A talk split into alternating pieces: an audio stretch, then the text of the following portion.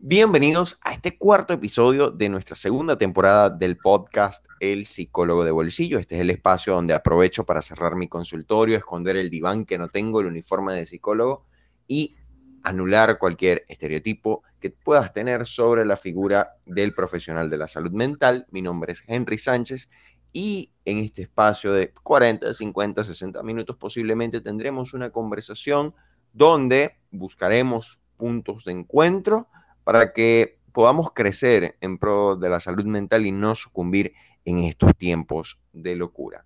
Mis redes sociales son arroba profehd en Instagram y arroba psico en Twitter. Mi página web es www.psicólogodebolsillo.wordpress.com y allí puedes conseguir toda la información referente a mi trabajo y servicios psicológicos. Para este episodio, madrugamos para este episodio eh, luchamos contra los cambios o, los usos horarios para poder tener una invitada muy especial y es la periodista y psicóloga Angélica Pérez. Angélica, bienvenida a este podcast. Gracias, Henry. Un placer estar acá contigo en tu, en tu espacio que es el espacio de todos, porque en medida de que nos conectamos y hacemos clip con psicólogo de bolsillo, sabemos que podemos encontrar herramientas para poder afrontar todos los obstáculos del día a día. Fíjate, Angélica, yo usualmente presento a las personas, pero eh, tú tienes de verdad un currículo muy, muy, muy nutrido, muy interesante. Y quisiera que le contaras un poco a las personas que, que bueno, que nos van a escuchar quién, quién eres tú, qué has hecho, eh, ¿Dónde estás en este momento? Yo soy Angélica del Mar, soy psicóloga y periodista venezolana. Ejercí mi profesión de periodista durante cinco años, entre tanto también estudiaba psicología al mismo tiempo, trabajaba y estudiaba al mismo tiempo.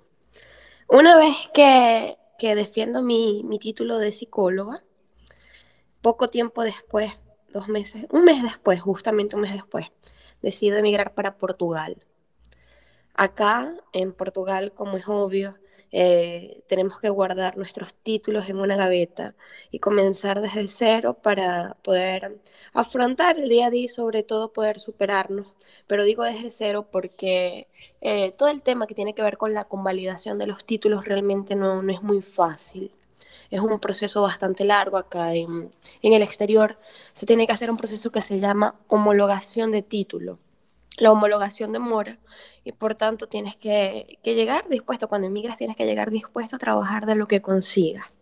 Y precisamente en ese de lo que consigas, pasé por tres trabajos mientras legalizaba mi situación acá en Portugal, porque llegué como, como turista. Entonces, mientras realizaba este proceso para tener la residencia, es difícil conseguir trabajo porque los turistas no pueden trabajar en el exterior. Vas como turista, es prohibido trabajar. Y si lo haces, entonces puede ser, tienes que pagar una multa muy, muy grande, tanto tú como la persona que, el empleador. Siempre se consigue unos que otros trabajitos y fue eso lo que yo hice, buscar y buscar hasta conseguir mi primer trabajo en una estación de gasolina, en una bomba, donde me tocaba hacer de todo. Abastecía los carros de gasolina, cobraba, limpiaba, limpiaba los baños, limpiaba, recibía las encomiendas, hacía absolutamente todo. Al momento de conversar con los empleadores y explicarles mi situación, decirles que no tengo documentos, ellos me dicen que puedo trabajar con ellos, me abren la oportunidad. Y bueno, con respecto al sueldo, me dicen, oye, vas a ganar sueldo mínimo. Yo acepté, iba todos los días emocionada a trabajar, sabiendo que un mes después iba a recibir mi, sueldo, mi primer sueldo. Y al final cuando toca el primer pago, resulta que mm, ellos no, me pagan el sueldo mínimo, sino que me ofrecen 20 euros diarios. El sueldo acá en Portugal, para que tengan una noción, es un sueldo base mínimo de 650 euros aproximadamente. Ellos pagándome 20 euros diarios eran como 400 euros, en realidad no era mucho, porque el ordenado mínimo, el sueldo mínimo en Portugal es uno de los más bajos de Europa. Entonces fui a sacar mis cuentas y en realidad no, no me cumplieron con lo que me prometieron. Aún así, como ese lugar de trabajo quedaba cerca de mi casa, yo conversé con ellos, les dije que bueno, que yo trabajaba sábado, domingo, de día, de noche, que yo les agradecía que por favor cumplieran su palabra para yo poder continuar, tomando en cuenta que ellos también fueron inmigrantes, son inmigrantes, y llegaron de Venezuela. Así estuve dos meses, conclusión para el tercer mes, ellos, segundo mes volvieron a hacer lo mismo, lo mismo situación con respecto al pago, y en el tercer mes, cuando estaba a punto de terminar, les dije que antes de terminar el mes yo quería saber si realmente ellos me iban a pagar el mínimo, que era lo que me habían ofrecido, y no casi la mitad del mínimo. Ellos me dijeron, ah, no sabemos, yo todavía no he conversado con el jefe, así que yo no sé. Y yo le dije, ah, bueno, entonces yo sí sé, yo trabajo aquí hasta el sábado, eso fue un miércoles.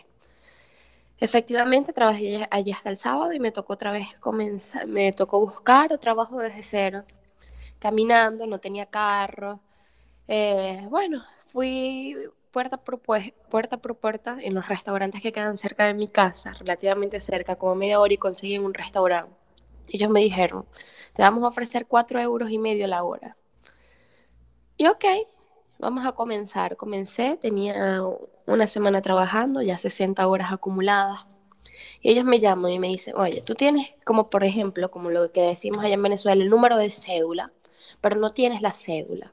Nosotros conversamos con nuestro abogado y con ese número de cédula que tú tienes te podemos hacer un contrato de trabajo y así ya quedas legal. Pero no te vamos a pagar a cuatro euros y medio la hora, te vamos a pagar a dos euros la hora es una cantidad muy, muy baja, porque acá una persona, por ejemplo, por limpiar, cobra la hora 7 euros. Y ellos me estaban ofreciendo dos horas por, por trabajo en el restaurante. El trabajo consistía en limpiar las mesas, servir las mesas, limpiar el sitio de trabajo, en fin, ayudar en todo. Y bueno, les pregunté que si esas dos euros también incluían las, las horas que yo tenía acumuladas, que ellos me ofrecieron en cuatro y medio. Me dijeron que sí, y les dije, bueno, yo vengo de una familia donde la palabra vale mucho. Si la palabra de ustedes no vale nada, la mía sí. Yo les agradezco que por favor me saquen la cuenta con las horas que yo tengo trabajadas, porque yo por dinero no voy a pelear. Eso es muy feo. Y las acciones quedan para quien las practica, quedan en la conciencia de ustedes. Ah, pero te vas, nosotros no te estamos diciendo que te vamos a pagar siempre dos euros y medio, solo ahora, porque bueno, estás comenzando dos euros. Lo máximo que te podemos ofrecer son dos y medio.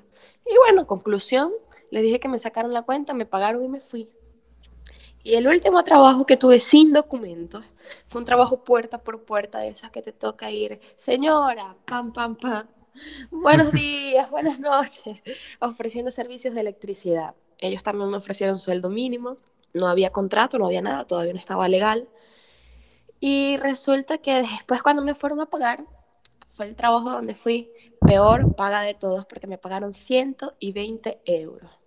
Tomando en cuenta que ya era en la época de invierno, me tocaba salir muy temprano desde mi casa, caminar, agarrar bus, volver a caminar bajo la lluvia después ir puerta por puerta ofreciendo los servicios de electricidad y estuve un mes en, la calle tocando puerta por puerta. Después cuando llegué el pago, 120 euros, eh, me fui inmediatamente. Y finalmente, como Dios es grande, yo creo, creo mucho en Dios y en la voluntad de Él y sé que cada una de las cosas que Él hace no, no es por casualidad, es porque tienen que ser bien sea para nuestro crecimiento, para abrirnos los caminos de futuras oportunidades. Me llegó eh, ese cartón de residencia, que es como la cédula en Venezuela, y conseguí el primer trabajo que me llenó el corazón de una manera increíble, porque tuve la oportunidad de trabajar con jóvenes y adultos con deficiencia. Algunos eran autónomos, lograban hacer sus necesidades básicas por su propia cuenta, pero otros no, necesitaban incluso que, les cambiáramos los pañales. Y fue la oportunidad más, de trabajo más linda que tuve acá en Portugal, además de ser una situación de empleo bastante regular, porque tenía todos mis documentos en regla y los pagos eran correctos, fueron 100% correctos en ese, en ese trabajo. Y puedo decir que finalmente llegó la lucecita eh, después de, de, atravesar por ese túnel tan largo que se extendió desde febrero hasta noviembre, principios de noviembre, que fue el, el proceso en el que tuve los trabajos irregulares. Fíjate, fíjate, Angélica, tu historia es muy interesante y yo considero pertinente porque en ese punto sé que hay un antes y un después que todavía no quiero hablar de eso para que la gente se ponga un poco en contexto no solo de, de, todo este, de todo este camino que fue complejo, porque si nos ponemos como a mirarlo en retrospectiva, cuando tú comienzas a trabajar de forma irregular, tú como, turista, tus trabajos fueron uno peor pagado que el otro. Exactamente. Fue empeorando. El, Exactamente. el pago fue empeorando. Cada trabajo era peor, peor pago que el primero. Entonces, fíjate, eh, como que quizás a una persona estas situaciones las hemos visto o las hemos escuchado un montón de veces, pero siento que en tu historia tiene un añadido y es lo que tú construiste en Venezuela, o sea, lo que tú a nivel profesional construiste en Venezuela. Y justo hoy con esta pregunta, ¿cómo era tu vida antes de emigrar? Eh, mi vida al principio en Venezuela económicamente era una vida óptima, no nos faltaba absolutamente nada porque mi papá era trabajador petrolero. Él trabajó durante muchísimos años en, en PDVSA y bueno, teníamos una calidad de vida clase media alta. Luego acontece el paro petrolero, que es lo que todos los venezolanos tuvimos la oportunidad de, de vivir o de conocer a través de la historia. Las personas que no, no tuvieron la oportunidad de vivir eso, bien sea porque no, no habían nacido para ese entonces o porque estaban muy pequeños. Allí la vida económicamente fue desmejorando porque mi papá tuvo que vender cualquier cantidad de, propiedades, desde inmuebles hasta carros. Nosotros éramos tres, mi mamá, mi papá y yo, y tuvimos hasta cinco carros en nuestra familia. En una época tuvimos hasta cinco carros. En esa época los carros se fueron vendiendo y quedamos solamente con el carrito de mi mamá. Pasan los años, el carrito va empeorando, obviamente necesita manutención, se va convirtiendo en un carro viejito. Y después hasta te quedé a pie, me tocaba moverme eh, del trabajo a la universidad en transporte público. Agarraba carrito, agarraba bus, caminaba y ya la vida no era igual, pero aún así no habían obstáculos para quien quiere trabajar y estudiar al mismo tiempo. Eso no era impedimento para poder llegar a tiempo a mi trabajo, a tiempo a la universidad, poder estudiar y hacer mi rutina del día a día. Eh, fue una de, las experiencias más lindas porque realmente, aunque el salario en Venezuela no acompaña el esfuerzo y, el, el costo de la vida, es bonito poder mm, trabajar en lo que te apasiona. Yo creo que eso es algo que no tiene precio y que yo hoy en día valoro mucho, a pesar de que económicamente no era muy bien recompensada, porque ya sabemos cuál es la realidad de nuestro país el hecho de saber que estaba trabajando en algo que me apasiona y estaba estudiando una carrera que también me apasionaba, le daba sentido a mi vida y al día a día, incluso a todos los obstáculos que se podían atravesar, al cansancio, al agotamiento. Era tipo una montaña rusa de emociones en las que tienes que ir sorteando obstáculos, pero al final sabes que eso va a tener una recompensa muy satisfactoria. Y fue lo que, fue lo que aconteció conmigo en Venezuela hubo muchos obstáculos y a medida de que iba pasando el tiempo íbamos sintiendo en carne propia más el cansancio, el agotamiento, pero yo pensaba, el, el sacrificio de hoy va a tener un gran resultado el día de mañana, porque yo sé que todo lo que estoy haciendo no va a ser en manos. Y yo voy a salir de aquí del país con mis dos títulos, y fue lo que yo me propuse. De hecho, en Venezuela eh, tenía mi, mi noviazgo, se extendió durante siete años. En ese tiempo nosotros estuvimos comprando las cosas para casarnos, todo lo que necesita una casa. Poco a poco, con mucho sacrificio, entre los dos estuvimos comprando los muebles, la cocina, la nevera, el televisor, para después de tener todo listo, poder casarnos y mudarnos. Durante este proceso, la situación económica en el país fue empeorando, y no solo económica, también hablo desde el punto de vista de la seguridad. Yo fui atracada, asaltada siete veces en ese tiempo. Entonces, eh, la situación se fue complicando, llegó un punto en el que mi, mi novio para ese entonces, que es portugués, eh, dice, no, definitivamente es que por más que nosotros nos esforcemos mucho, y a pesar de todo el sacrificio que hemos hecho para comprar todo lo que hemos comprado, realmente acá no podemos vivir porque el país no nos ofrece una estabilidad económica. Y a lo largo, bueno, eh, la familia quiere crecer, nos queremos casar, queremos tener hijos. ¿Cómo le garantizamos a nuestros hijos que van a tener estabilidad económica y sobre todo seguridad? Él, me tengo que ir para Portugal, nos tenemos que ir a Portugal. Y yo le dije a él, yo tengo varios años estudiando y trabajando al mismo tiempo, es un sacrificio grande, solo me falta un año para terminar la segunda carrera. Por tanto, yo no me voy de aquí sin mi segundo título. Te vas adelante, vas trabajando y luego cuando yo defienda mi, mi, trabajo de grado, yo voy para allá. Y efectivamente así hicimos, tuvimos un año de, de noviazgo a distancia, él acá en Portugal y yo en Venezuela. Entre tanto, yo iba estudiando y trabajando al mismo tiempo, él iba trabajando por acá, por Portugal, para, para poder recibirme. Eh, luego me compran los pasajes como con ocho meses de anticipación. y a medida que pasaba el tiempo le iba contando, bueno, faltan siete meses y quince días para vernos, faltan cuatro meses y tres días para vernos. Yo defiendo el trabajo de grado y me vine para Portugal. No nos pudimos casar en Venezuela, como es obvio pero nos casamos acá en Portugal después de que, de que yo llego y, y, logramos canalizar todo lo que tiene que ver con el tema de los documentos para poder realizar el matrimonio. Y ese fue más o menos la vida en Venezuela, fue una vida de, de muchos sacrificios, pero al mismo tiempo de muchos logros alcanzados, porque a pesar de que cada una de esas cosas que compramos para la casa, no pudimos disfrutarlas, no, no pudimos construir nuestro matrimonio allá, es algo que hoy en día vemos concretizado acá en Portugal.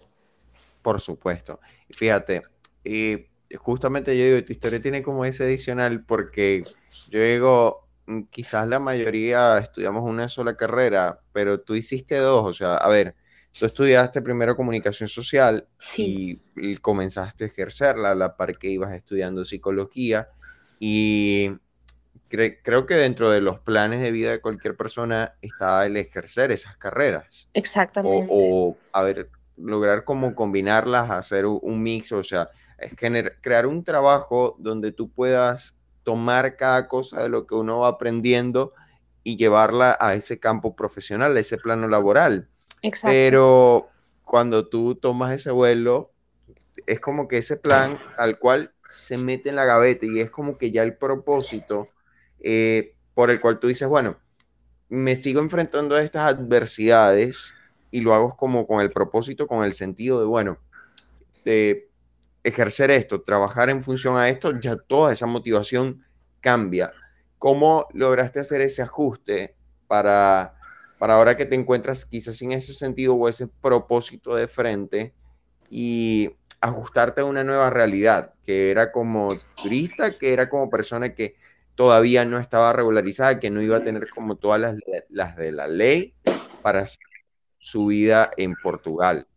Uy, es un proceso bastante complejo porque nos cuesta trabajo desprendernos de eso que nos, nos dio tanto sacrificio, porque trabajar y estudiar al mismo tiempo no es fácil.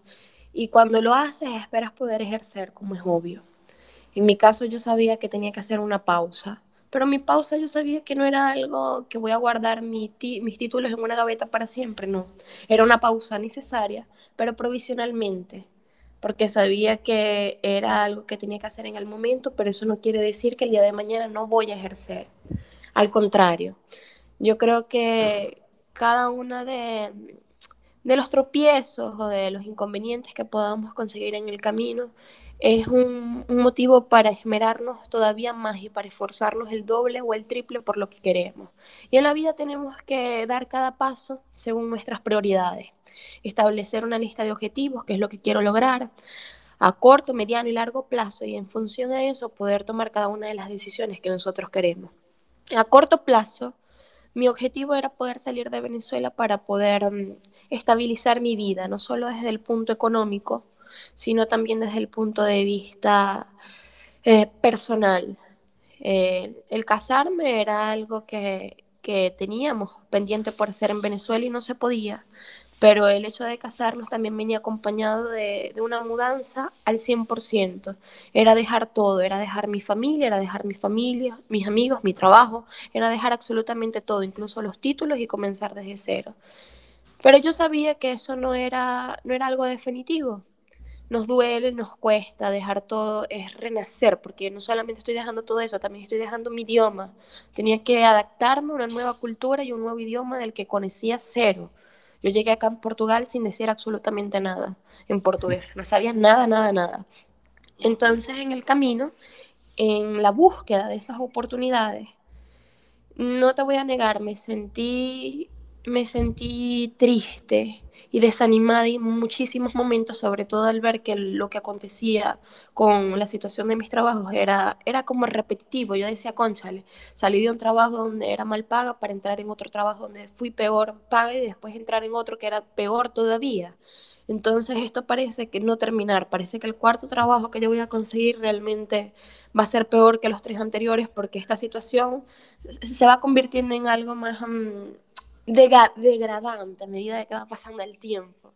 Sí, es como una mezcla de, generalizar y de eh, catastrofizar, o sea, de, ver como los resultados que van a ser peor, porque es como que crear esto, el escenario me está mostrando que las condiciones laborales y que los empleadores son todos iguales. La condición es que parece que al trabajo que voy agarrando, trabajo que va a ser peor. O sea, es como que dejo este, pero el que viene va a ser peor. Exactamente. Y lo más triste es que el primer trabajo que tuve era, fue ofrecido por unos venezolanos. Yo decía, conchale, es que es algo que no tiene que ver que esto me está aconteciendo porque son portugueses y yo soy extranjera. No es eso, porque los primeros empleadores eran venezolanos y me hicieron lo que me hicieron.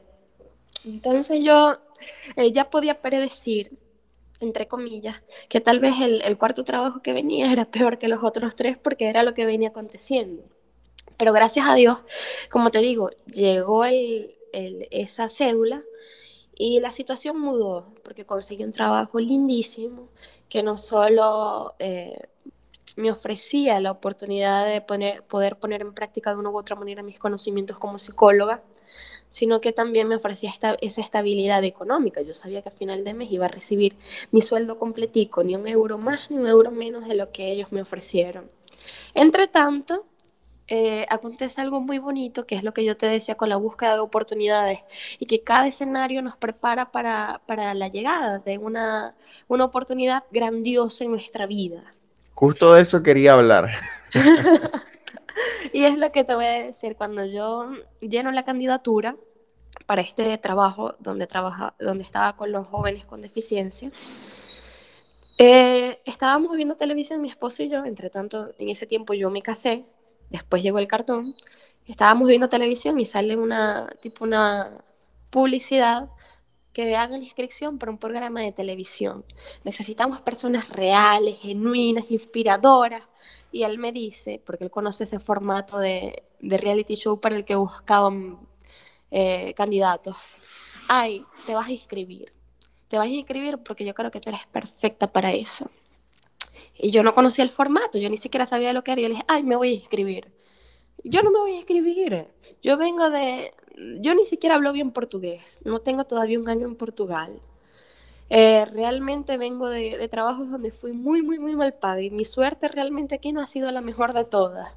De todo el tiempo que, yo tengo de mi vida, los 28 años, parece entonces, eh, los 27, 28 años que yo tengo de vida, nunca había llevado tanto golpe seguido desde que yo llegué acá a Portugal. Y ahora me vas a decir que me escriben en un reality show, por amor a Dios. Eso es para los portugueses que, que dominan bien el idioma, no para mí que acabo de llegar y no hablo bien.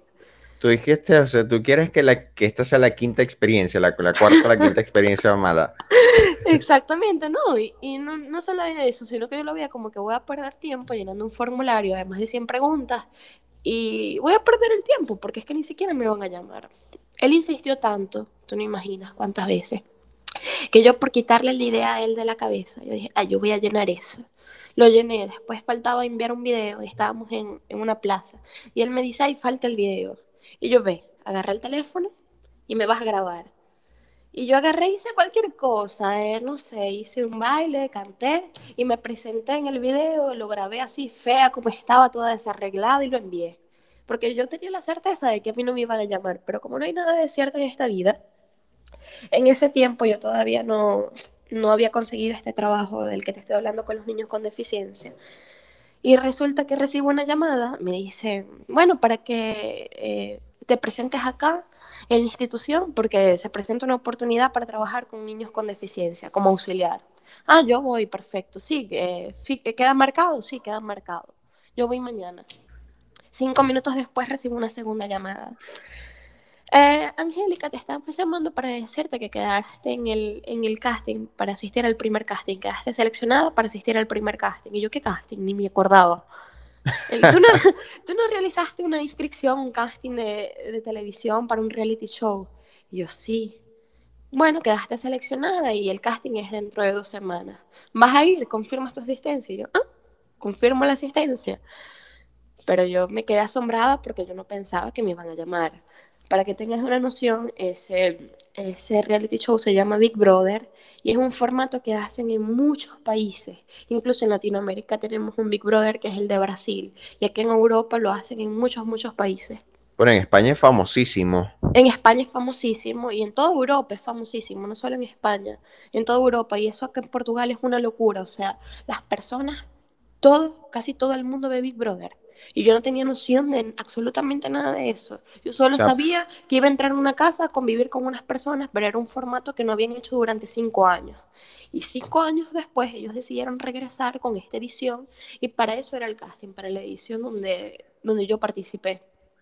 Big Brother viene a ser como el, sábado sensacional o algo así para los venezolanos, que era como ese evento que tú, todas las personas no, no lo... O sea, a ver, no, no, lo pelaban en un sentido muy, muy venezolano. Era como que la gente todos los sábados se sentaba a ver su, programa en, en Venevisión. Exactamente, pero llevado a un formato así como lo que hacían en Venezuela, no sé, protagonistas de novela, que metían a todas las personas en una casa y bueno, y convivían y, y tenían que ver de qué manera se llevaban dentro de, ese lugar donde ellos estaban encerrados, no tenían acceso a noticias, a llamadas telefónicas, a contacto con los familiares, no tenían acceso a nada.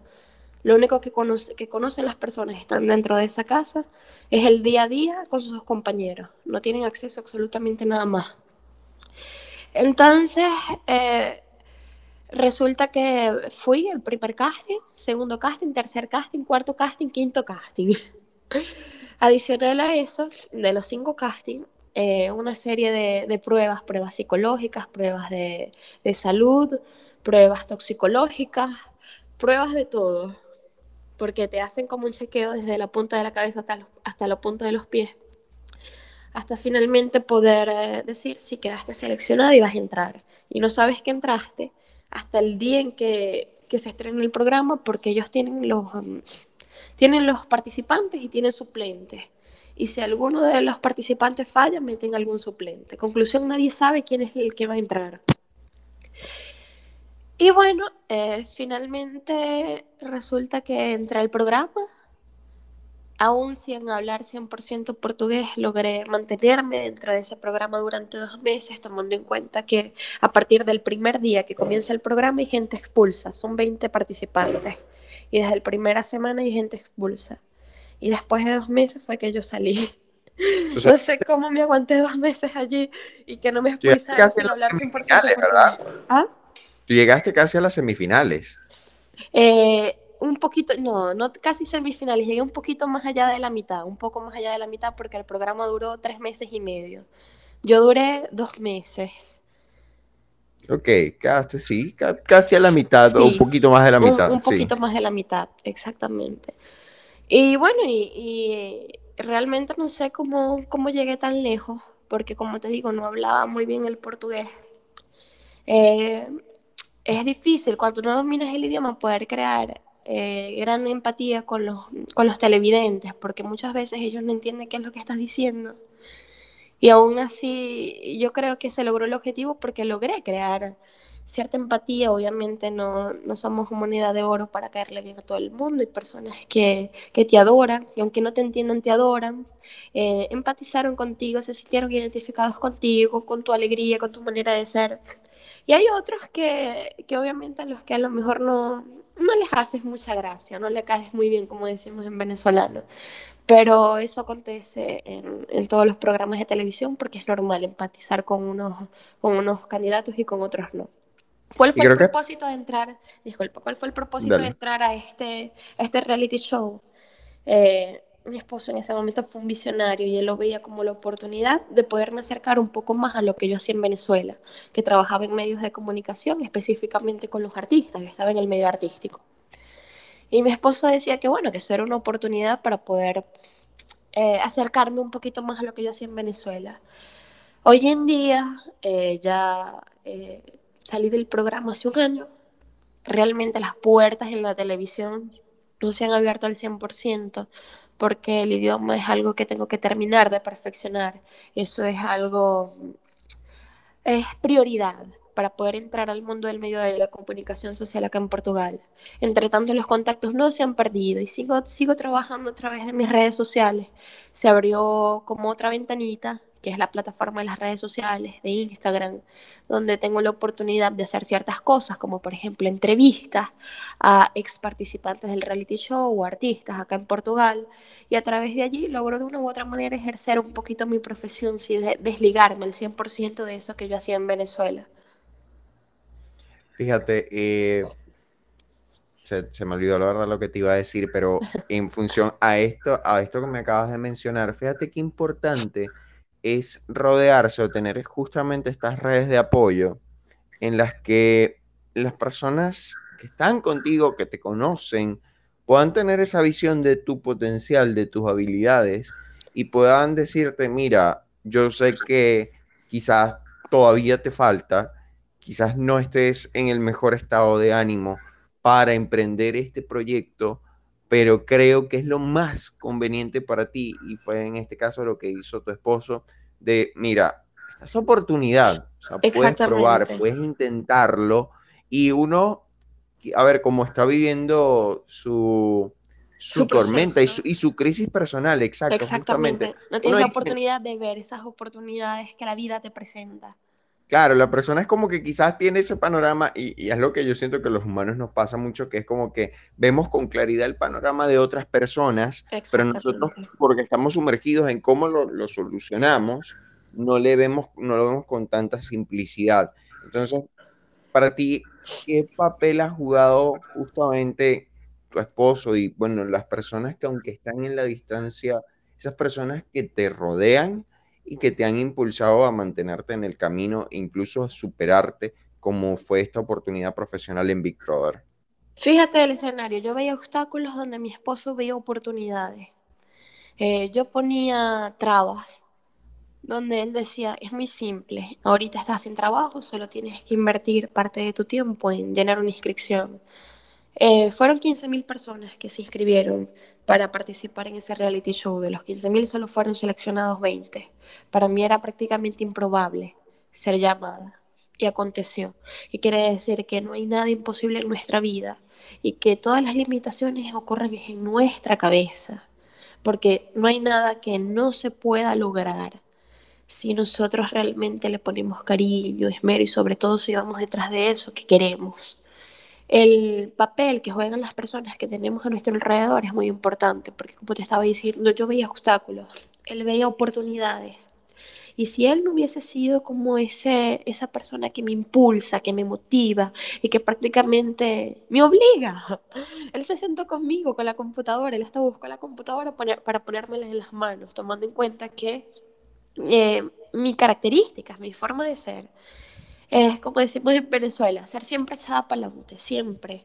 Y yo no soy persona de que me busque las cosas y me las ponga en las manos, yo soy persona de ir detrás de lo que yo quiero. Pero estaba en una fase difícil en la que no me sentía en mi mejor condición emocionalmente y yo necesitaba que alguien me pusiera la computadora en las manos para poder llenar la candidatura. Y fue eso lo que aconteció, estar rodeada de personas que, que nos apoyan que luchan junto con nosotros con, por nuestros sueños. Y al luchar no digo que hagan las cosas por nosotros, sino que nos den una palabra de aliento, de inspiración, estar rodeado de personas positivas, de personas que crean en ti, que te inspiren, que te hablen de, proyectos, de grandeza, de crecimiento. Eso es fundamental, porque todo lo que nosotros vamos escuchando en nuestro alrededor, de eso nos vamos nutriendo. Y tenemos que cuidar muy bien nuestro círculo, con quién nos estamos relacionando, con quién estamos, con quién compartimos el día a día con quién compartimos nuestros sueños. Porque así como una persona con una palabra tiene la posibilidad de edificar, de construir, de sumar, hay personas que hacen todo lo contrario con una palabra tienen ese poder, nosotros les damos el poder a ellos, de poder destruir todos nuestros sueños. Por eso es importante estar rodeado de las personas ciertas, ciertas tener la, la sabiduría y el discernimiento para poder elegir a quienes queremos a nuestro alrededor o a nuestro lado y a quienes no. Con quién puedo compartir nuestros sueños y escuchar lo que ellos tienen para decirnos y con quién no. Y, es precisamente es la reflexión. Mi esposo ha sido un papel importante porque él estuvo conmigo desde que yo estudié la primera carrera, desde que yo me gradué de comunicación social, licenciada en comunicación social, hasta el proceso en el que yo me, me gradué de psicóloga y vivió todo esto conmigo. Él sabe precisamente, él me conoce y, sabe cuáles son mis sueños y mis características. Y él teniendo conocimiento de eso y teniendo conocimiento del formato de televisión eh, en el cual yo me iba a postular, sabía que yo era la persona para eso. Y, es eso. O sea, es muy importante poder elegir eh, las personas ciertas para acompañarnos en nuestro andar. Fíjate, justo acá de utilizar una palabra que es elegir, que te quería preguntar eso, porque hay muchas personas que, sienten que como que el grupo de personas con las que convive, con las que hace la, su cotidianidad, su día a día, piensan que fue, les tocó y ya. ¿Tú crees que, que, eso es al azar? Incluso, ¿crees que eso se puede cambiar? Porque hay personas que dicen, no, mira, con esta gente es como que estoy y al menos a mí en lo personal me tocó vivir una etapa que yo siempre hablo de esto, como que la razón por la que psicólogo de bolsillo existe, por la que esta cuenta en Instagram y en mis redes sociales dieron un cambio, mejor dicho, renacieron, fue porque en un momento en el que me rodeé con personas que literalmente mm, su, no, no, no, existía un propósito, no existía un sentido, y yo me uní como a ese equipo de personas que no tenían un norte en el momento en el que yo identifico es como que yo en este grupo, sé si yo necesito avanzar, yo no puedo rodearme y no por, a ver, por menospreciar a estas personas, porque siento que me dejaron un aprendizaje de verdad muy grande, un aprendizaje muy valioso y fueron como es incluso esa brújula para decir, este no es mi norte, necesito dirigirme por acá. Pero justamente te da una idea de que con estas personas no quieres relacionarte por ciertas razones y una de ellas es el, quizás el, conocimiento o el impulso de cosas positivas, al menos en el sentido profesional, en, el sentido de tu propósito de vida. ¿Sabes qué piensas tú acerca de esto? Es así, la familia no la podemos elegir, la familia es lo que nos tocó. Eh, como dice un dictado, y aplica para todo, no solamente para la madre. Madre es madre aunque sea de vinagre. en mi caso, gracias a Dios, tengo la fortuna de, tener una familia que, me motiva, me ayuda, me inspira, que cree en mí y que cada sueño que yo tengo, indiferentemente de que pueda parecer muy loco, inalcanzable, ellos siempre me apoyan, considerando, cada vez que consideren que, que eso va a ser bueno y beneficioso para mí. Pero hay, cada realidad es diferente y mi realidad no es la misma de todas las personas. Hay personas que obviamente eh, les tocó nacer con mm, crecer, nacer y crecer con personas que tal vez no, no son, no suman a sus sueños, no suman a lo que ellos quieren ser en la vida, no, no suman, solo restan. Por en cuanto a los amigos los puedes elegir, ¿qué acontece? Que cuando estás en este círculo familiar, donde sientes que cada uno de los integrantes, en lugar de ser beneficiosos para ti, realmente son tóxicos, puedes decidir qué tipo de relación tienes con ellos, qué escuchar, qué no escuchar, qué tomar en cuenta de lo que viene de, ellos, de su corazón, de su boca, y qué no. Los amigos no tienes un vínculo, un nexo sanguíneo que, te ligue a ellos. Por tanto, es algo que, puedes elegir dependiendo de tus intereses. Lo que hablabas de los intereses es muy importante. Por ejemplo, eh, eso lo podemos ver eh, cuando estamos en el, en el círculo profesional. Una persona que es psicólogo generalmente está rodeado de psicólogos porque estudió su carrera con ellos, el gremio laboral eh, son todos psicólogos y bueno, es, en función de eso que tú te quieres mover y es en función de eso que tú te quieres nutrir y quieres aprender. ¿Por qué? Porque los amigos no solamente son para acompañarlos en las buenas y en las malas, son para crecer, son para, para apoyarnos mutuamente, para nutrirnos y para hacernos ver mutuamente situaciones que nosotros a lo mejor en ese momento no estamos en la capacidad de percibir. Con respecto a la familia, ya está, era lo que te decía, no podemos elegir, la madre que me tocó es la que me tocó, el primo que me tocó es lo que me tocó, pero sí puedo decidir qué tipo de relación tengo yo con ellos, qué escuchar y qué no escuchar. Si de parte de ellos vienen eh, críticas destructivas, eh, comentarios dañinos, nocivos, eh, desalentadores, yo tengo la capacidad de, de, poder decidir si voy a tomar en cuenta eso o no y qué tiempo es el que yo decido pasar con esas personas. Yo creo que elegir a las personas ciertas forma parte de nuestro crecimiento y es algo que se tiene que hacer con mucha sabiduría, porque hay, hay otro dicho que dice que una manzana podrida pudre al resto.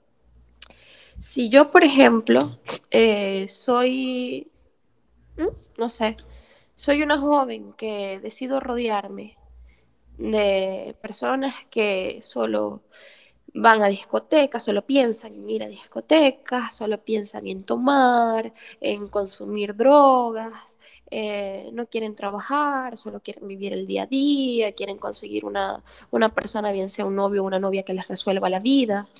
Lo más probable es que yo voy a ir por el mismo camino, porque me voy a nutrir de eso que yo escucho todos los días y es eso lo que yo estoy viviendo y es eso lo que yo pongo en práctica y es con ellos que yo voy para todos lados y es de eso que mi corazón se va nutriendo.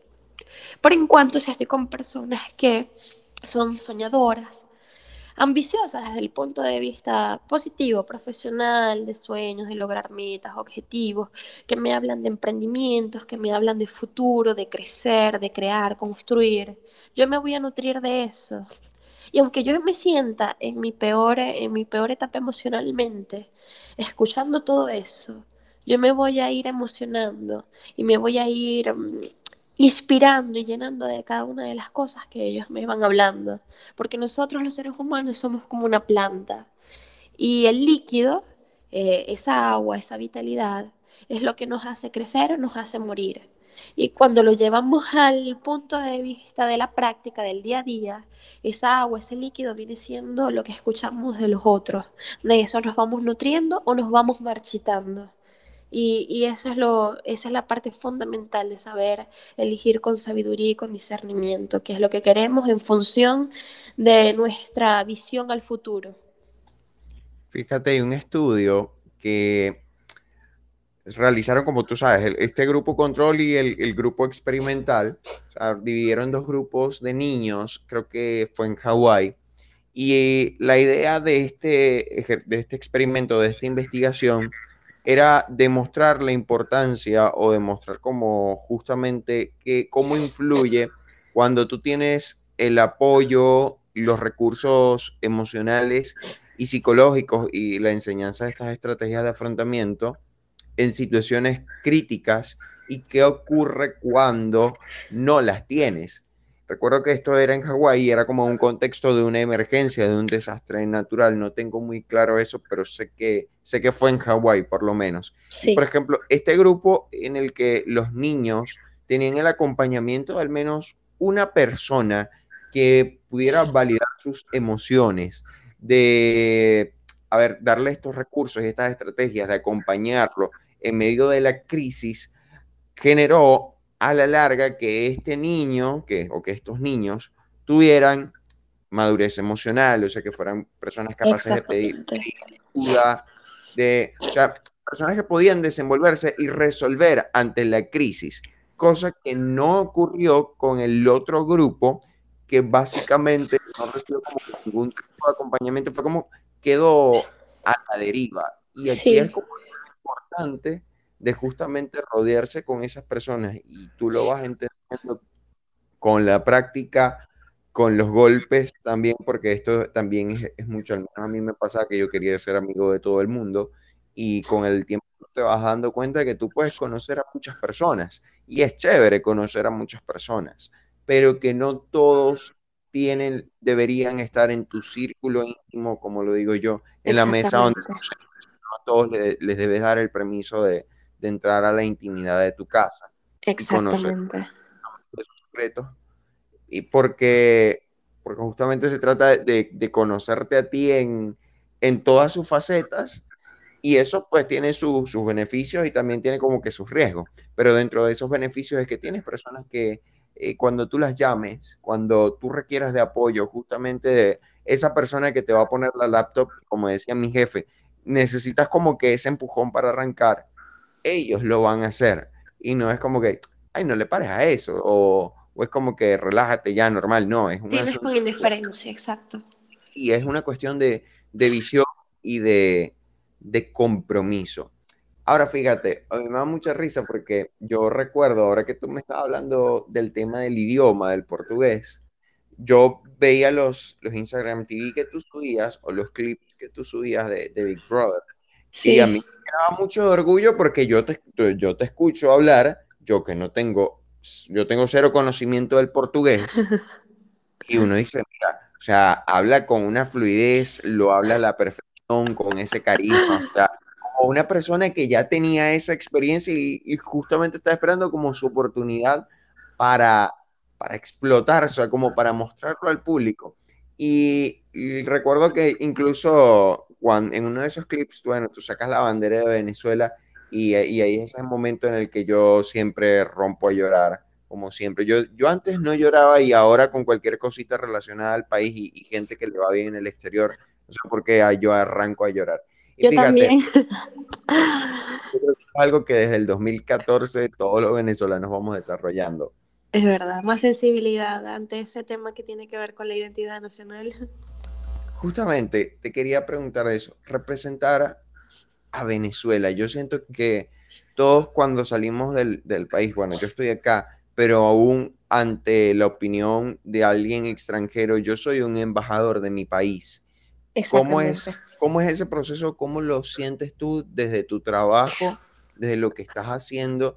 Y sé que a muchas personas a veces le da como vergüenza. En este momento sabemos que nuestro pasaporte antes valía muchísimo y ahora eh, uno dice, Dios mío, ¿por qué tengo este pasaporte? Porque soy venezolano. Muchas veces se lo preguntan.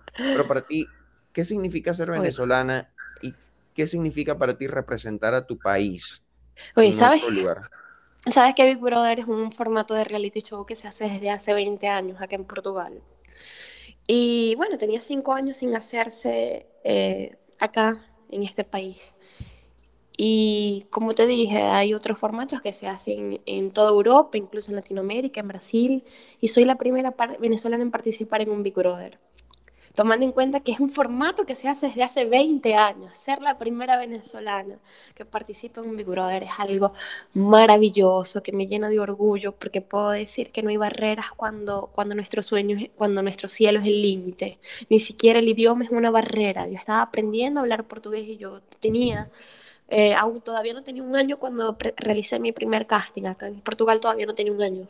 Entonces, eh, poder decir siempre eh, acá en el programa que yo soy venezolana, preparar arepas, pequeños, empanadas dentro de la casa de Big Brother para que toda esa gente supiera, no, conociera nuestra gastronomía, nuestra cultura, nuestra idiosincrasia y que se comieran las arepas y dijeron, mmm, qué bueno. Y que pasado un año ellos me llamen y me digan, Angélica, quiero comer arepas, quiero comer empanadas. Ay, eso es algo que no, no tengo palabras para poder explicarlo. Es, es, algo inexplicable, es algo maravilloso, es lindísimo poder llevar la bandera de, de, Venezuela en alto recorriendo el mundo. Es una de las cosas más bonitas porque los venezolanos, a donde quiera que nosotros vamos, tenemos que dejar claro que Venezuela no es una situación política, no es la circunstancia que está pasando por este momento. Venezuela no es un presidente, el, presidente es provisional. Venezuela somos cada uno de nosotros los ciudadanos, tanto los que quedamos como los que se fueron. Venezuela, ay, ya va. Venezuela es la gastronomía, es la cultura, Venezuela es la alegría y el carisma que nos caracteriza a cada uno de nosotros. Una de las cosas que yo creo que, que fue como que eso, eso que les llamó la atención de mí era la alegría y la buena disposición con la que yo estaba siempre. Incluso en los peores momentos dentro del programa yo siempre tenía una inmensa alegría y es algo que nos caracteriza a los venezolanos, forma parte de nosotros. Y realmente yo creo que eso fue lo que cautivó, lo que atrapó desde el jurado hasta las personas que, que se identificaron conmigo y los venezolanos que están acá. Quedaron eh, personas maravillosas en mi vida a partir del programa. Eh, unos venezolanos y otros portugueses, pero conocí inmensos venezolanos desde la participación en Big Brother, personas que entraron en contacto conmigo a través de las redes sociales y ay, me hacen sentir en casa, me hacen sentir querida y sobre todo están allí para decir, oye, gracias por, por dejar en alto nuestro país, por dar a conocer nuestra cultura, lo que nosotros somos. Ay, Henry, eso no tiene palabras, eso realmente es lo más bonito, gratificante y maravilloso de haber vivido esa experiencia. Sabes que la migración nos, nos dio algo muy hermoso que yo creo que antes nunca habíamos tenido como la, oportunidad de vivirlo. Y es justamente como estamos en esta añoranza, en esta nostalgia, los que estamos afuera y, los que vivimos dentro de Venezuela, de, esa Venezuela que nosotros no idealizamos, esa Venezuela que fue real, la Venezuela próspera, la Venezuela que bueno, con todos sus problemas era segura, que uno podía viajar por carretera a los Andes, Exacto.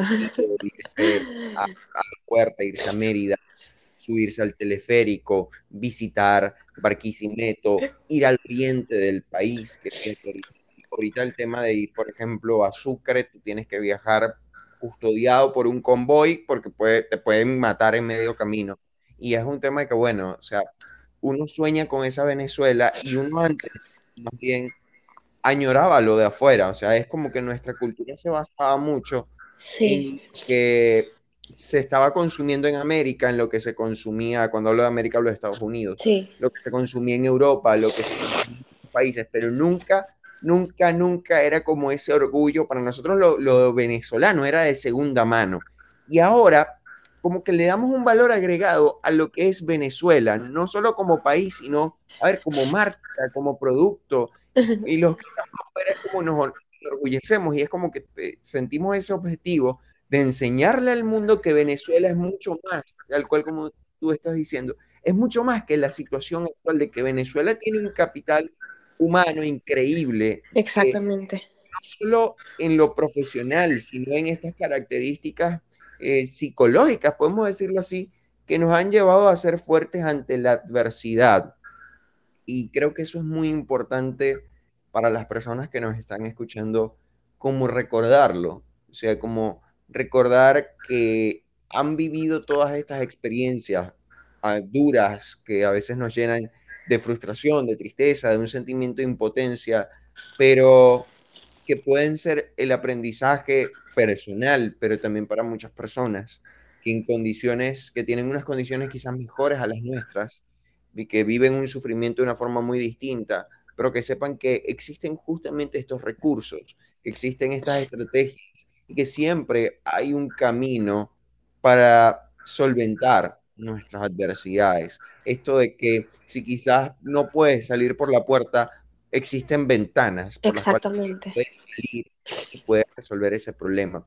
Y justamente hablando de, de ventanas y de, de puertas que se cierran, hay una historia que, bueno, yo la conozco, yo siempre la, recuerdo y cuando hablo de ti la hago presente.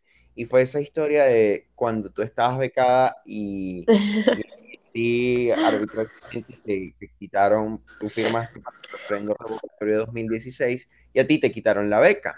Sí. Y, y todo fue cuestión de, de un día.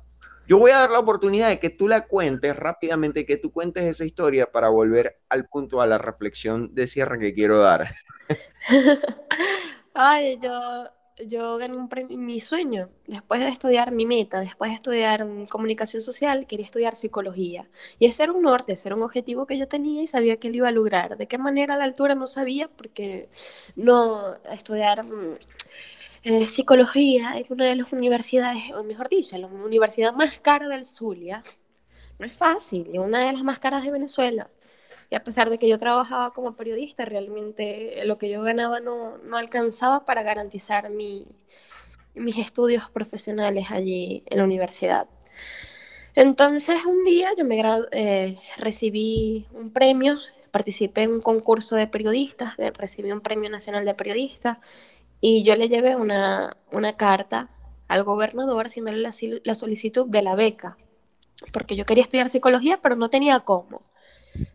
Un año después, este gobernador, eh, Arias Cárdenas, eh, me manda a llamar y me dicen que solamente tengo que presentar la fotocopia de la cédula para darme la beca. Entre tanto, ya yo había presentado la prueba, había quedado en la escuela de psicología, había sido seleccionada para estudiar psicología y había comenzado a estudiar eh, con mucho sacrificio, pagando la universidad con lo que yo ganaba y mis papás me completaban. Ya yo iba por, el tercer trimestre. A esa altura me llaman para decirme que, que ya estoy becada, que pues a consignar la fotocopia de la cédula, yo hago eso y a la semana es la firma del referéndum revocatorio. Yo me despierto bien tempranito para ir a firmar y mi mamá me dice, eh, vas a firmar en contra de la beca que todavía no te han dado, todavía ni siquiera has empezado a disfrutar de la beca y ya vas a firmar, jamás olvido eso.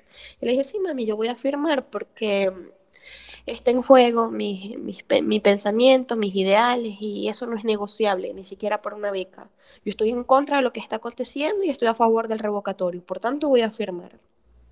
Fui, firmé, eh, empecé a estudiar con mi beca y pasado eh, un mes de tener esa, esa, beca, me sacan del salón de clases, me va a buscar un, personal de la universidad para sacarme del salón de clases y decirme que vaya al rectorado. Cuando voy al rectorado me dicen, oye, tienes que pagar tu, tu, trimestre porque ya tú no tienes la beca, te quitaron la beca. Le pregunto que por qué, no me sabe decir y yo ahí me presento como periodista en la universidad y pido hablar con el rector el rector me dice, bueno, eh, realmente, eh, ¿por qué te la quitaron? Ellos enviaron una carta, nos dicen por qué, pero bueno, eh, mandé a verificar y todas las personas que aparecen en esta lista de esta universidad, solamente son 43 que les quitaron la beca. yo deduzco que es porque firmaron, porque todas las personas que están en la lista firmaron. Ellos dicen que los saquemos de, de, la lista de los becados y así ellos no van a poder pagar a nosotros en la universidad. Si no lo sacamos de la lista de los becados, nosotros como universidad no vamos a recibir el pago de la gobernación. Y ahí, bueno, yo pregunté quién me quería acompañar, nadie me acompañó y yo puse el teléfono, me fui a la institución, al centro de becas, y puse el teléfono a grabar. Y dije que quería hablar con la persona encargada, con el director, que quería saber por qué me quitaron las becas. Eh, al final hablé con una persona de atención al, ciudadano y esa persona me dijo así, oye, ¿quieres que te diga con anestesia o sin anestesia? Te quitamos la beca porque firmaste en contra del gobierno. ¿Qué quieres? ¿Que te lo diga mejor? Si quieres que te la regresemos y no te, no te damos garantía, voy a, quitar, voy a retirar tu firma. Y después pasas por aquí a ver si es que te la regresamos. Y todo eso se estaba grabando.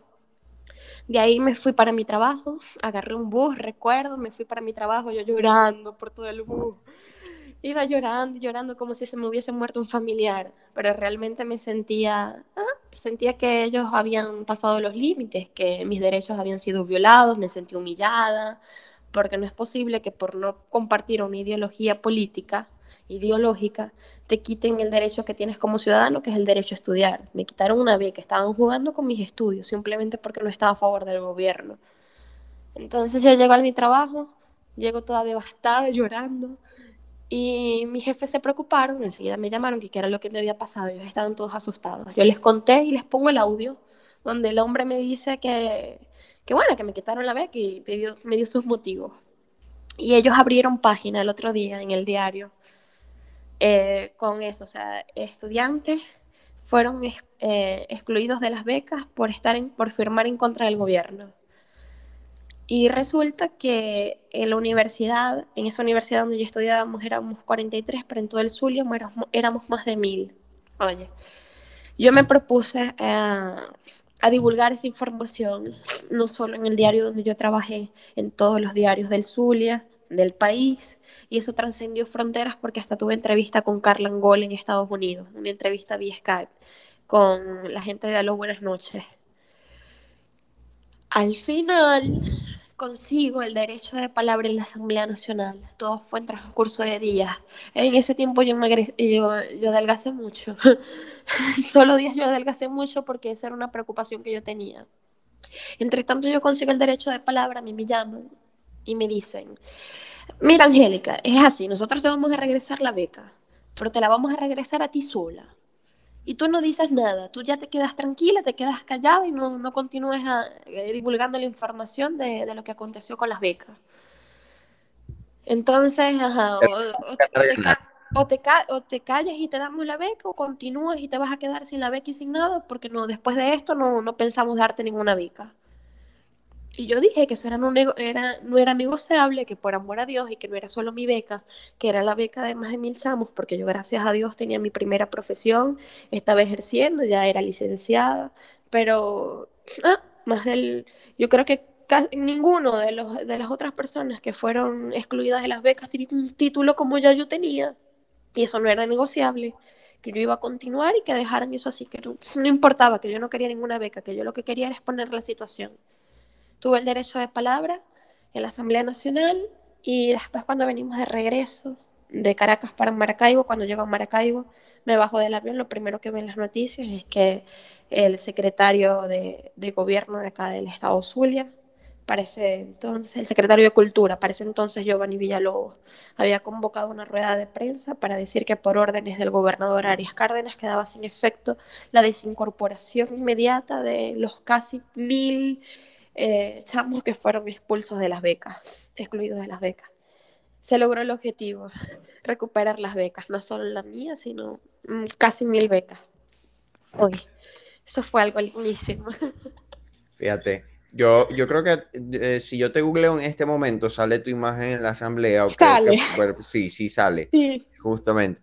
Y para mí esa es una imagen de esa foto en la que tú estás allá en la, en el Palacio Legislativo para mí representa mucho. Bueno, creo que la imagen política y la, imagen de todas nuestras instituciones se ha manchado al día de hoy, que yo es un pensamiento muy mío. Yo digo, para mí todos los políticos de Venezuela, independientemente de su color, de su partido, nos han engañado a todos y siguen siendo lo mismo. o sea, yo, yo, a, mí me dicen la solución son los partidos políticos o, la solución en este momento es salir a votar y yo le digo, no, yo me quedo en mi casa. Yo digo que no. Pero a, pesar de todo, es la añoranza o ese ideal de tú estar en, ese lugar, de tú hablar, de tú exponer y que cuando tú regreses a Maracaibo, tú ves que lograste tu objetivo, justamente eso habla de las fortalezas del carácter que uno como persona puede, va desarrollando acá, justamente con todas estas experiencias que uno no, no le desea a nadie que, que, pase por eso, que las tenga que vivir, pero a nosotros nos tocó, a nosotros nos tocó vivir, bueno, yo tenía tres años cuando el paro petrolero, pero nos tocó vivir un paro petrolero, mi papá como tal no lo sufrió, pero sí lo sufrieron mis familiares, vivimos un golpe de Estado, vivimos eh, el tema de la escasez de la gasolina en justo a finales del 2002, sí, forma de, de, este, de este paro. Nos tocó vivir guarimbas, nos ha tocado vivir bueno, y las desilusiones políticas también. Nos ha tocado vivir un punto de situaciones que a la larga eso ha sido experiencia, un aprendizaje, bueno, algo que para la salud mental ha sido también como que golpe tras golpe, pero que también ha sido como que, bueno, vamos a fortalecer esto, vamos a tomar un aprendizaje, encontrarle el propósito, encontrarle el sentido, y que cuando tú estás afuera del país, eso te ha ayudado a no caer en los momentos o en las horas más oscuras de tu, de tu andar, de tu camino como migrante. Exactamente. Disculpa. Con dos preguntas. La primera pregunta es, ¿tú regresarías a Venezuela, Angélica? Si Venezuela se arregla, de ah, verdad. Claro. ¿Tú volverías? Eso, es indudable. Si Venezuela me ofrece, primero que nada, la seguridad, desde, el punto de vista de inseguridad, del tema de lo que tiene que ver con la delincuencia y todo eso principalmente, y la estabilidad económica, sabiendo que todos los esfuerzos y sacrificios que yo he hecho a lo largo de mi vida no han sido en vanos, que han sido para tener un fruto, indudablemente regresaría a mi país. Yo sueño todos los días con ir a Venezuela, pero realmente Venezuela a mí no me ofrece las condiciones, no es posible que, que en poco tiempo yo había, fui asaltada siete veces. Y no solo eso, sino saber que después de tanto sacrificio, estudiando, estudiando con el propósito de tener mejores oportunidades, una calidad de vida, tener mis, mis propias, mis propias cosas, oye, que en Venezuela no me puede ofrecer nada de eso que le ofreció a mis padres, que le ofreció a mis abuelos, eso lo considero bastante injusto. Por ejemplo, aquí en Portugal, después del reality show, yo estoy haciendo paralelamente, eh, mantengo ese vínculo con el periodismo a través de las redes sociales, es cierto, pero yo necesito mi sueldo y precisamente como necesito mi sueldo, yo hoy en día trabajo en una fábrica. Yo trabajo de nueve y media de la noche a cuatro y media de la, a cinco y media de la mañana, todos los días, de lunes a viernes. Eh, el sacrificio es bastante grande, es verdad. Trabajar de madrugada no es algo fácil, sobre todo si estás haciendo algo que no tiene nada que ver contigo, con lo que no te identificas, que no te gusta, que no te apasiona, pero de una u otra manera sabes que eso tiene su recompensa. Hoy en día te puedo decir que yo, gracias a Dios, tengo dos años, todavía no tengo dos años y medio de casada, mayo, junio, julio, agosto, septiembre, sí, tengo ya. Dos años y cinco meses de casada, dos años y cinco meses de casada, y gracias a Dios Ahora acabamos de comprar nuestra primera casa, y digo la primera porque en el nombre de Dios más adelante vendrán otras casas, según nuestros gustos, según lo que nosotros queramos. Y nuestra casa con todo equipado acá adentro, eh, pude, comprar todo lo que, lo que quise, gracias a Dios, pero todo esto ha sido eh, fruto del sacrificio. No ha llegado en vano, no ha llegado que no es soplar y hacer botellas, no. Eh, son muchas horas sin dormir, eh, han sido aciertos y desaciertos, muchos intentos frustrados, muchas decepciones del punto laboral, como te dije al principio, eh, el precio de, estar lejos de mi país, de mi cultura, de mis seres queridos, de mi familia, de mis amigos. Pero hoy en día puedo ver una recompensa de todo este sacrificio y es este, lo que estoy viviendo hoy en día, que en Venezuela hicimos un gran esfuerzo para ir comprando poco a poco nuestras cositas y allá no lo pudimos disfrutar y acá tuve la oportunidad de comprar todo a nuestra manera, a nuestro gusto y hoy en día estamos disfrutando de eso. Entonces es eso. Eh, volvería sí, pero solo si principalmente el, país me, garantiza la estabilidad. Desde el punto de vista de la seguridad, que es lo primordial, porque sin, sin vida, sin salud, no tenemos nada. Y después desde el punto de vista financiero, porque todo el trabajo y el esfuerzo que una persona hace durante su vida, donde invierte las horas de su juventud, es justo que sea recompensada, porque las personas hacemos sacrificios para tener un, un beneficio y en este caso en Venezuela trabajaba mucho, mucho, mucho y fuimos comprando ciertas cositas, pero con mucho sacrificio y además de ser mucho, con mucho sacrificio no era precisamente lo que nosotros queríamos, sino lo que podíamos comprar. Y esa es la diferencia. Claro. Ángel, y para cerrar, ¿qué mensaje le das a todos esos migrantes, a todos esos, no solo venezolanos, personas de Centroamérica, personas de otras partes del mundo que así como nosotros nos ha tocado migrar por todas estas razones que ya dejaron atrás o metieron en la gaveta temporalmente sus títulos universitarios, quizás esperan lograrlo o ya lo están poniendo en duda el volver a ejercer su profesión en, en el lugar donde se encuentren. ¿Qué mensaje le darías justamente esos migrantes. No hay nada imposible en esta vida y todo acontece para quien va detrás de sus sueños, para quien tiene sus objetivos claros y va en busca de eso que, tanto desea.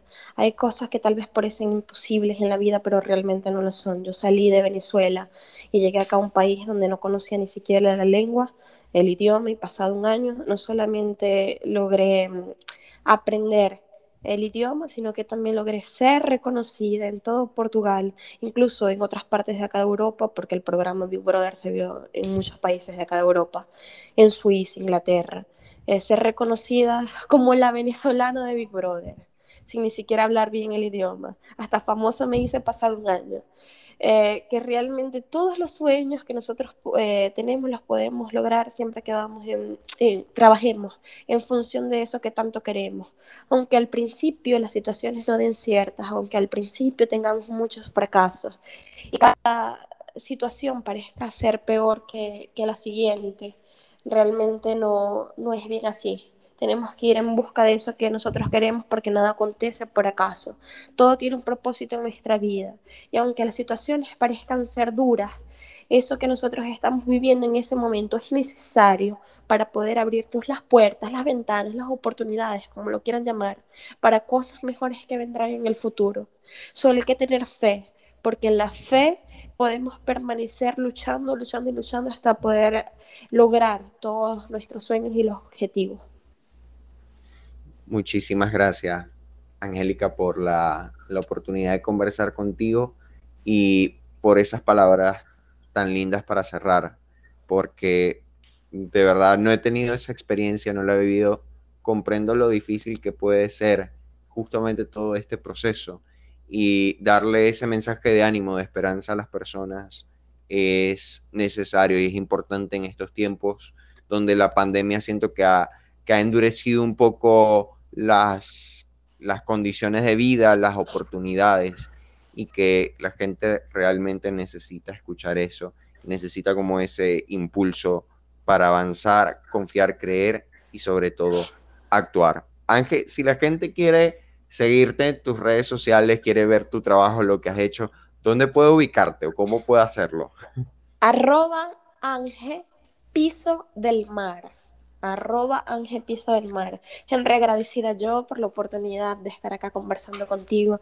Una vez más te digo que me siento muy, muy orgullosa de ti, te admiro muchísimo y del trabajo tan lindo que estás haciendo. Eh, eh, desde tu trabajo estás aportando a la sociedad, nos motivas, nos inspiras y también eres un ejemplo de que todo lo que queremos en la vida lo podemos conseguir.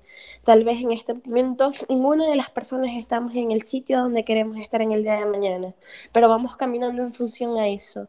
Y que cada pasito que demos, aunque sea pequeñito, nos lleve a ese lugar donde nosotros queremos estar. Y es precisamente eso lo que tú estás haciendo y siento gran orgullo de ti y del trabajo tan bonito que, que estás haciendo. Muchísimas gracias. Te un beso y un abrazo, porque de verdad me siento, me siento muy orgullosa de eso y de todo lo que has ido construyendo. De verdad, muchísimas gracias, Angélica. Y bueno, ya saben cómo ubicar a Angélica en sus redes sociales, síganla, apoyan, apoyen el talento venezolano en el exterior. Y bueno, también dejo mis redes sociales una vez más, en Instagram, arroba profe, HD en TikTok, también el mismo usuario, arroba psico de bolsillo en Twitter y toda la información si necesitas atención psicológica acá en Maracaibo, en Portugal o en cualquier parte del mundo a través de la atención psicológica presencial o virtual, pues a través de la página web www.psicólogodebolsillo.wordpress.com buscar toda la información necesaria. Muchas gracias, Angélica. Muchas gracias a todos los que nos han acompañado hasta este momento del podcast y será hasta un nuevo episodio de esta temporada llamada Exiliados. Hasta la próxima.